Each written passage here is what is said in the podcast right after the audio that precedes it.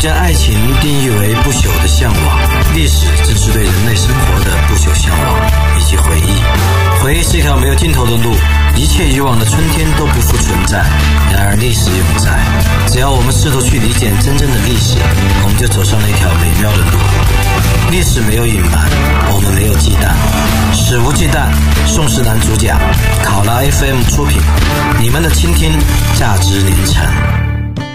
卡拉 FM 的朋友，大家好，欢迎收听本期《食物鸡蛋》，我是你们的老朋友宋世南。今天我们要谈的话题呢，是中国富二代在海外的真人秀。今天所讲的内容呢，主要来自于《纽约客》哎近期刊发的一篇深度报道，叫《中国富二代的海外生活》。然后这篇文章呢，由一个叫易读的翻译的易读书的读易读的公号哎翻译过来。易读我真的喜欢推荐哦，给我跟同学朋友都推荐过，是一个不错的微信公号。可惜呢，经常被朝野群众举报。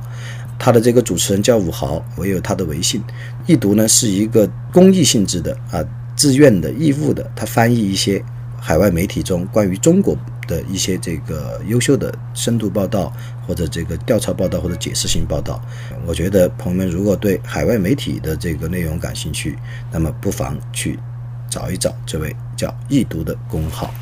那么呢，《纽约客》的这个中国富二代的海外生活呢，其实主要是通过介绍一个在加拿大温哥华的一个海外富二代的真人秀，然后呢展开了对中国富二代在海外的物质哎精神。的这样的生活的一个全景式描述，并进行了一些深入的解释和剖析。实际上呢。咱们都知道，把孩子要送到西方国家、送到欧美，是最近这一二十年中国很多新兴权贵，哎，不管是有钱人还是有权的人的普遍想法。在过去的十数年里，哎，这些富二代们涌入了啊纽约啊、伦敦啊、洛杉矶啊、温哥华等等这个欧美的这个大城市，而且呢，他们还抢购房产，甚至导致有些地方因为中国人来了，房产翻倍等等。而对于国内呢，那么人们一般认为，这种权贵的子弟移民或者留学海外，让人们感到更加的阶级不平等，有时候还会有一些财富外流的焦虑。中国富豪呢，也在公共想象里也形成了一些刻板印象。像以前，比如在九十年代，哎，海外的一般认为，哎，俄罗斯的富豪多；而更早期呢，海外的人们关于这个异国富豪的印象，则来自海湾国家，比如说沙特阿拉伯啊、中东的王子们啊等等。而现在呢，中国的土老肥，嗯，在国外民众的想象里面，嗯，形成了刻板形象。哎，一看到有。中国人来啊，现在态度比较好了啊，甚至有很多奢侈品店里面专门有配普通话的这个销售人员，都知道中国这个地方钱多人傻，土老肥多。一看到中国土豪的出现，或者中国土豪的儿子们、孙子们的出现，老外也比较高兴了。在中国呢，富豪的孩子一般都被称为是富二代，而且有些富二代呢还能成为网红。比如说，像这个中国首富，曾经的中国首富，现在不知道还是不是中国首富王健林的儿子王思聪，现在就是一个网红，而且他还曾经在网上晒他的宠物狗，狗的两只前爪上呢都带着金色的苹果手表。那么这个富二代呢，也引起了社会心理的普遍的一种批评或者是一种反感。像有网友们呢就指责富二代，哎，是炫耀不劳而获的东西，还说他们的荒唐的显摆呢，其实是对一种道德沦丧的一种。愚蠢的沾沾自喜，而就是前段时间呢，习近平主席呢还说有必要要引导非公有制经济人士啊，特别是年轻一代啊，要致富思源，富而思进啊，就是说你不要光有钱了，有钱了你还要思进取，你还得有有道德。而且就在去年啊，中国政府还为七十多个富二代、亿万富翁的子女开了速成班，让他们学习中国传统价值观，培养社会责任感。啊，而今天呢介绍的这个真人秀的很有意思，它是在这个加拿大温哥华的一个专属于中国富二代的真人秀。这个节目呢叫《公主我最大》，就是中国的女性富二代。在这个节目里面真人亮相，这个真人秀呢，哎，用普通话和英语制作，哎，在线播出，哎，在全球呢有一定的关注度。那然后呢，它一般用比较跳跃的，但是又节奏紧凑的这样的镜头来呈现节目中的这些女富二代的奢侈啊又引人注目的生活。这些富二代们呢，在海外疯狂的花钱来证明自己的身份，同时呢，又对其他人的这种。就是本领不屑一顾。这个节目的制作人其实是出生在温哥华的一位香港人，他设想的是呢，要将名流的生活集中展出来，但是呢，他也有一些批判精神藏在里面。他最初的为了物色到真人秀的选手，他拍了一段宣传视频。这位导演、制片李冠阳，他这个视频里面呢，有一个朋友。展示的一堆啊，收藏的奢侈品包，还开着兰博基尼兜了一圈。然后呢，在当地的网络上，这个视频像病毒一样扩散啊，有很多中国留学海外的富二代都不满，你那些包算什么啊？你这个兰博基尼太 low 了。于是他们纷纷的都来报名，要求面试，觉得自己比这个视频里的朋友更富、更有品位、更牛逼啊！让我来上真人秀吧。那么这个真人秀呢，其实在海外呢，一般遭遇到的是一种调侃，或者是并无太多的这个仇恨的一种这个吐槽。可是呢，我们要知道，其实在中国大陆呢，人们对土老肥或者对富二代是充满了一些敌意，虽然说不上仇恨，充满了混杂着羡慕、嫉妒、恨的这样的情绪，总体是持有敌意的。因为呢，大家都知道，哎，我们这儿有国情，懂得，因为几乎所有的富豪可能都有这样那样的依靠特权的庇护而起家的这样这样一个原罪，因此的人们对这个富豪所庇护、所养育的这个富二代呢，也往往充满着这个敌意。当然呢，富二代是不会引以为然的。像前面我们说的这真人秀《公主我最大》中间有个嘉宾，哎，叫维米，他就说：“哎，管他们这些穷棒子怎么说我，我不觉得我在炫富，我只是在过我的生活。他们的这个话对我来讲，还不如一根羽毛有分量。” 中国的这个贫富分化呢，现在确实是相当严重，而且中国的资产超过十亿美金的这种富豪数量已经超过美国了，就是顶尖富豪的数量超过了美国，就资产超过十亿美金就超过六十多亿人民币的这样的富豪数量超过了美国，而且呢，在中国大约三分之一的财富是掌握在百分之一的人手里。就一方面，中国的顶尖富豪们，他们过着甚至连沙特阿拉伯的大亨王子们都不敢想象的奢靡生活，掌握着这个富可敌国的财富。但另外一方面呢，中国仍有相当比例的贫穷人口，而这些贫穷人口呢，仍然过着发展中国家的生活。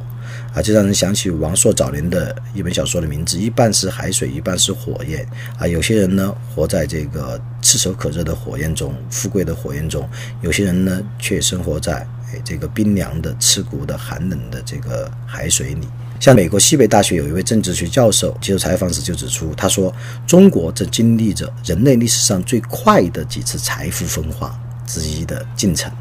把中国向财富这个两极分化称为是人类历史上最快的进程之一。”而另外一位美国畅销书的作者 Winters 呢，他写过一本书叫《寡头集团》，他还特别研究了中国的富二代。他还指出，哎，在类似中国这样的国家中，极端的财富分化原本在诶1950年代、60年代在共产主义改革中被消灭，可是呢，在1980年代以后，尤其在1990年代以后加速，哎，又重新出现财富分化。与中国比较类似的呢，是俄罗斯，都是在最近一二十年里，新贵阶层骤然崛起。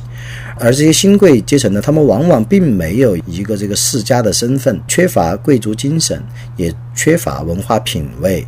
那么呢，现在的这些新富豪呢，就特别喜欢通过炫耀性消费来宣扬自己的地位。与此同时呢，又恨不得把自己的子女啊播撒到这个全世界最发达的国家的每一个地方去。嘿嘿嘿。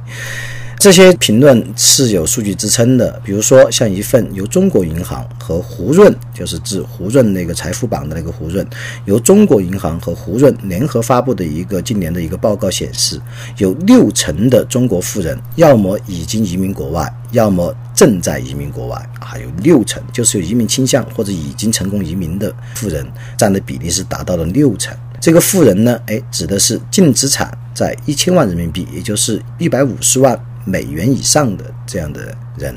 啊，那么在中国呢，算是相当的财富，但其实呢，也不算高的离谱啊，就是千万人民币以上的资产算富人，啊，其实有时候我们认为有一些城市里面的，特别是一线城市的中产阶级，其实也可以纳入到资产在一千万人民币了。比如说我一个朋友叫十年砍柴。啊，他其实收入只是个中产阶级，但由于在北京早早就买了房子，当时买成四百多万，我觉得他买的好贵呀，三环外啊，好几万一平米，三三四万一平米。现在他很高兴的告诉我，他那个房子已经涨到了将近八百万，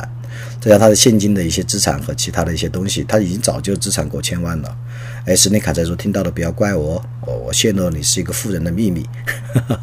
其实不止斯内砍柴，其实在北上广啊，有蛮多的，就是中产阶级，只要有房。大多数那么都很容易成为中国银行和胡润联合发布的报告中显示的这个富人之列。所以这个富人呢，我觉得应该应该扩展成中产阶级以上。那么如果是这样一个概念，就更可怕了。就中产阶级以上的人群，那么有六成有移民倾向或者已经移民国外。而且呢，还另外一个数据显示，当前中国中国人每年流向海外的资产高达四千五百亿美元啊，就是中国人每年流向海外的资产，在海外的投资或者存款或者消费高达四千五百亿美元。其中最重要的这个资产流入的领域呢，是房地产市场。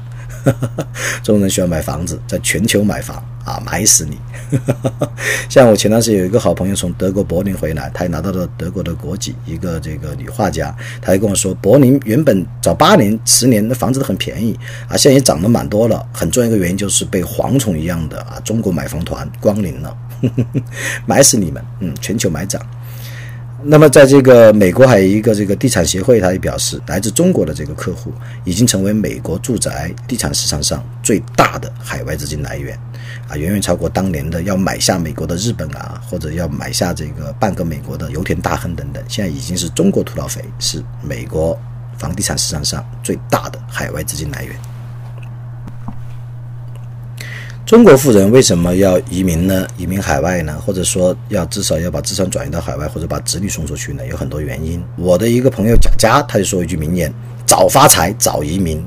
”但为什么要？早发财早移民呢？他没有解释。哎，我们可以来解释一下。其实呢，移民的中产阶级以上或者移民的中国富人有很多原因。有些呢是担心污染，有些呢是想让后代接受更好的教育，有些呢是出于喜欢西方的物质和制度文明。当然呢，大部分其实富人移民最根本的原因是他们没有安全感。他们觉得，哎，把钱放在中国不安全。一方面，放在中国很难保值升值，比如说中国的经济增速放缓，股市又动荡，楼市也充满泡沫，令人担忧。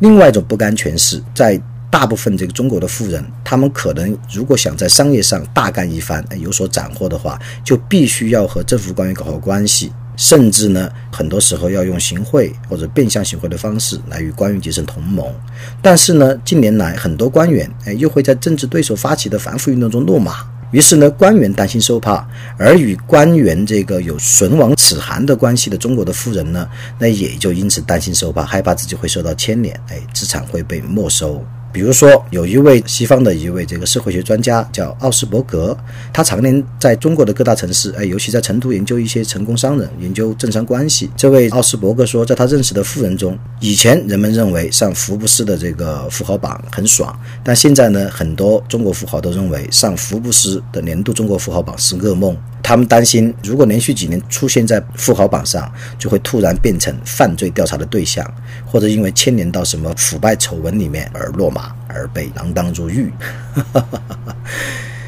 那么由这些前面所述的种种原因，环境污染、教育制度，或者是政治制度，以及经济形势啊，以及安全感等等诸多考量，于是呢，中国富人那么最近十年来是在加速的往海外跑，也加速的把自己的子女和资产一并转向海外。其实呢，如果我们用历史的这个长度来看，这种中国富人大规模海外移民，这确实是很罕见的。因为几千年以来呢，中国的精英阶层，哎，一直是抱残守缺者，以中国为世界的中心而为傲，很难看见中国的这个有钱人或者有权利的人，他往外部去移民，他一般都是在中国占了一亩三分地之后啊，就这个称王称霸，傲视屁民。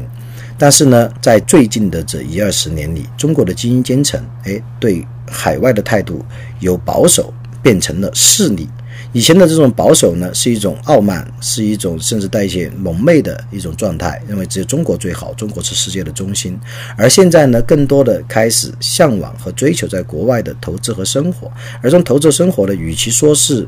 嗯文化上和制度上面的向往，不如说是势利眼，觉得别人更好、更安全，从而呢想遁往他方。好，我们说回来，还是回到文初我们所提到的《纽约客》的那篇文章。其实呢，我在《纽约客》的那篇描述这个富二代在海外的真人秀那篇文章里，看到了大量的照片和他们的生活场景的这个描述。其实呢，这些富二代他们只掌握财富，他们并不拥有权利。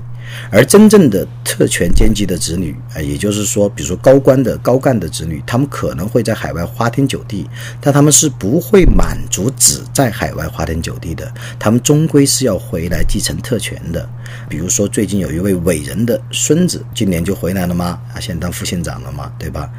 那么富人和有权的人，也就是说土老肥和官员，他们的在海外的二代还是完全不一样的。所以，其实我很期待能看到海外中国富二代的真人秀的续集，哎，比如说海外中国官二代的真人秀。